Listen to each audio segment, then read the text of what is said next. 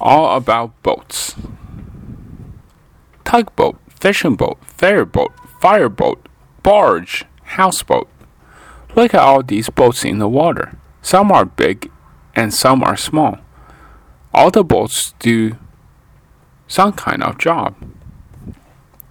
This is a tugboat. Tugboats are small, but they are very strong. This tugboat is pulling big ship out to sea. This is a fishing boat. It goes out to sea to catch fish.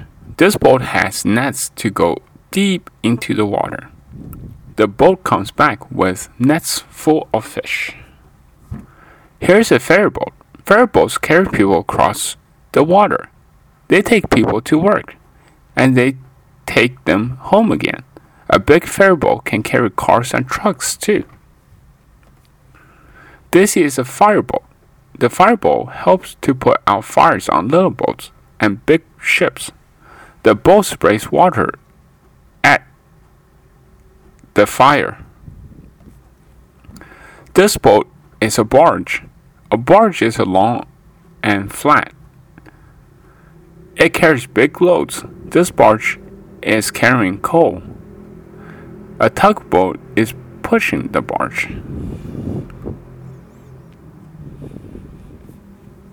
Here's a houseboat.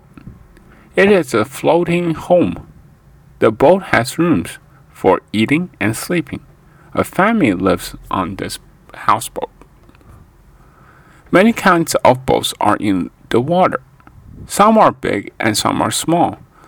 This small boat is for play.